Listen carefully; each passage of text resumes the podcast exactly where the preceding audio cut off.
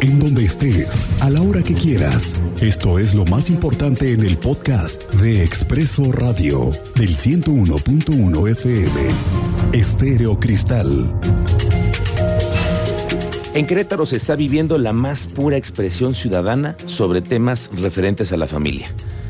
Le cuento. Una iniciativa que por cierto tuvo muchos, muchos años guardada, era evitada, no se analizaba por las implicaciones que tiene reformar la ley para que los matrimonios de personas del mismo sexo puedan ser legales, como sucede en casi todo el país y en muchas partes del mundo.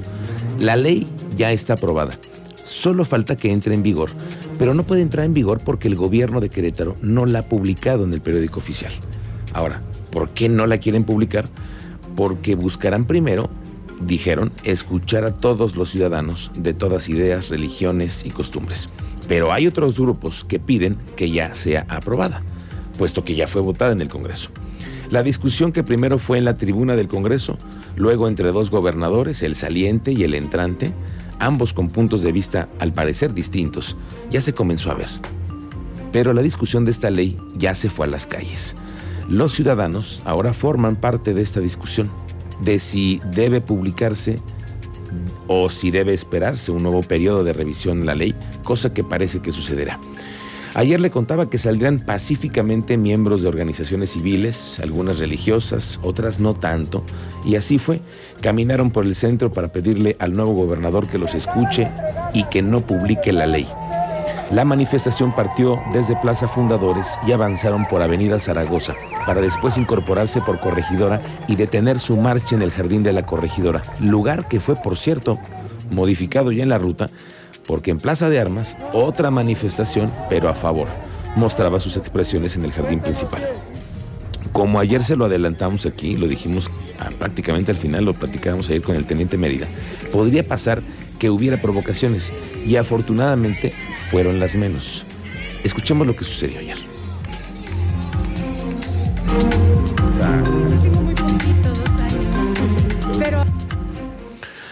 Hablemos de la ley que está en manos del gobierno para entenderlo mejor. La ley que regula los matrimonios igualitarios en el Estado, aprobada por la anterior legislatura del Estado, ha resultado en un marco legal que ha partido a Querétaro prácticamente en dos quienes están a favor y quienes están en contra. Aprobada por mayoría el pasado 22 de septiembre por los artículos y por los anteriores diputados, la reforma modifica 28 artículos al Código Civil del Estado. Y para que usted lo tenga más claro, y al Código de Procedimientos Civiles, se adecuan dos artículos y en ellos se determina lo más importante, sanciones al oficial del registro civil que realice acciones discriminatorias en cualquier trámite relacionado con el estado civil de las personas. Así que no habría ningún impedimento para no casar a dos personas del mismo sexo. Por eso lo decimos aquí, hay una opinión muy dividida. Hoy lo platicaremos. Somos uno, no somos Mauricio Curi, cuéntanos bien. No somos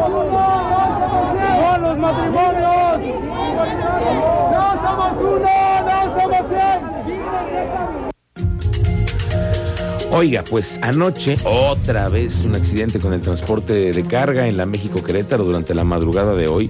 Y es que se registró una carambola en la que se vio involucrada un tráiler y dejó como saldo cinco personas lesionadas. El percance ocurrió en el kilómetro 210 a la altura de la colonia Casablanca.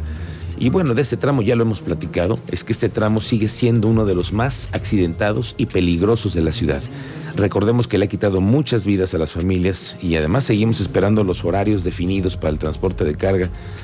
Estos son pendientes que todavía tiene el ayuntamiento. Esta mañana se desalojó una guardería de LIMS en Tecnológico por una fuga de gas. El percance ocurrió la mañana de este viernes. No hay personas lesionadas.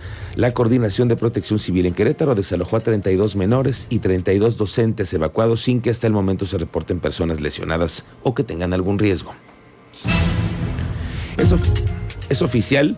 Por segundo año consecutivo, debido a la pandemia del COVID-19, no habrá feria de Querétaro.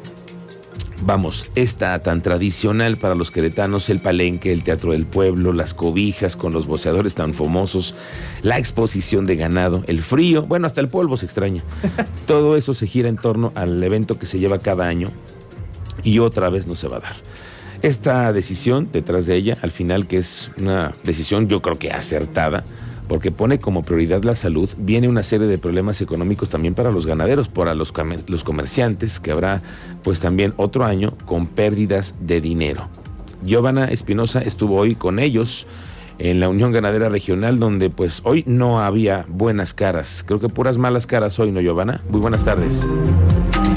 Buenas tardes, Miguel Ángel. Así es, eh, por segundo año consecutivo se cancela la Feria Internacional Ganadera de Querétaro 2021. En rueda de prensa, justamente en las instalaciones de la feria, el presidente de la Unión, Alejandro Ugalde Tinoco, en compañía de la secretaria de Salud, Martina Pérez Rendón, y del secretario de Desarrollo Agropecuario, Rosendo Anaya, eh, se informó que no se tenían las condiciones para la realización de la misma y que por esto sería cancelada. La secretaria de Salud, Martina Pérez, inició la conferencia dando un panorama general del comportamiento de la pandemia en el Estado. Explicó que aunque se tiene ahora mismo una tendencia a la baja en el número de contagios, se espera que a finales de noviembre comience la cuarta ola. Lo anterior, de acuerdo al análisis del comportamiento de la pandemia en otros países durante el invierno.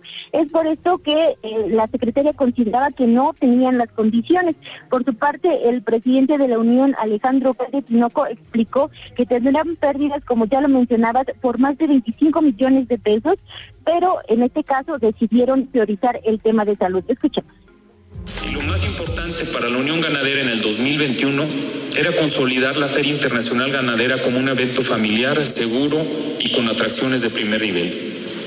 Por esto, desafortunadamente, no será posible que los ganaderos que sabemos que la salud es la prioridad y nuestro compromiso es con los queretanos, por lo que sabemos que cada joven y adulto y personas de la tercera edad vacunados serán clientes potenciales.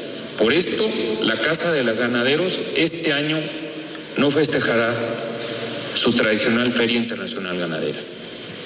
Pero los ganaderos sí celebramos con un frente, con frente alto y contribuimos para Querétaro para que figure dentro de los primeros lugares de vacunación del COVID-19. Giovanna, entonces es oficial que no va a haber feria, ¿no?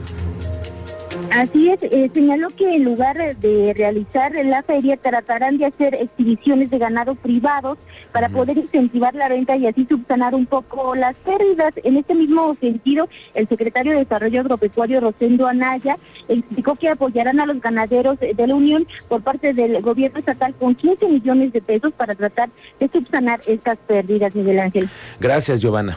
Gracias por la información sobre el tema de la feria. Mire, yo soy de los que pienso que qué bueno que no hicieron la feria. Porque la verdad es que la feria es bastante mala y tienen varios años en las que esa feria no prospera. Yo no hablo de la exposición ganadera, que la exposición ganadera está certificada, es muy reconocida a nivel nacional. Los ganaderos eh, tienen ahí una estrategia y lo hacen bien. En la exposición ganadera, pero que tiene que ver con la feria, tiene años que esa feria sigue siendo sucia, los alimentos no son los mejores, tampoco los espectáculos, el tema de protección civil, han pasado cosas. Yo creo que mejor que no tengan feria y además tengan un año más los ganaderos, los empresarios, para replantear una, feria de mejor calidad el año que viene, no volverla a hacer de medias. Qué bueno que tomaron esa decisión.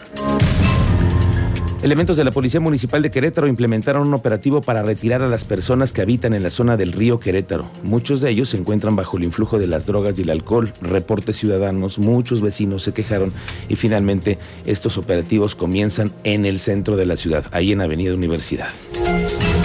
También la Secretaría de Salud le informó que a través de la Comisión para la Protección contra Riesgos Sanitarios, esta famosa COFEPRIS, alerta a las personas sobre reportes de casos de falsificación de un medicamento llamado Limustin. Limustin. Los reportes de la COFEPRIS es que hay un lote que fue falsificado, la empresa ya lo reconoció, y lo están sacando del mercado. Pero si usted es de las personas que tienen habitualmente este eh, medicamento, Limustin, hay que revisar el banco y la fecha de caducidad que tienen hoy en ese medicamento. Una última cosa en el podcast, dejar hoy una entrevista que tenemos muy especial. Hoy viene el asesor de las políticas públicas y alguien que tiene mucho que ver con el tema de la seguridad. Hoy viene a esta cabina el maestro Juan Martín Granados a Expreso Radio.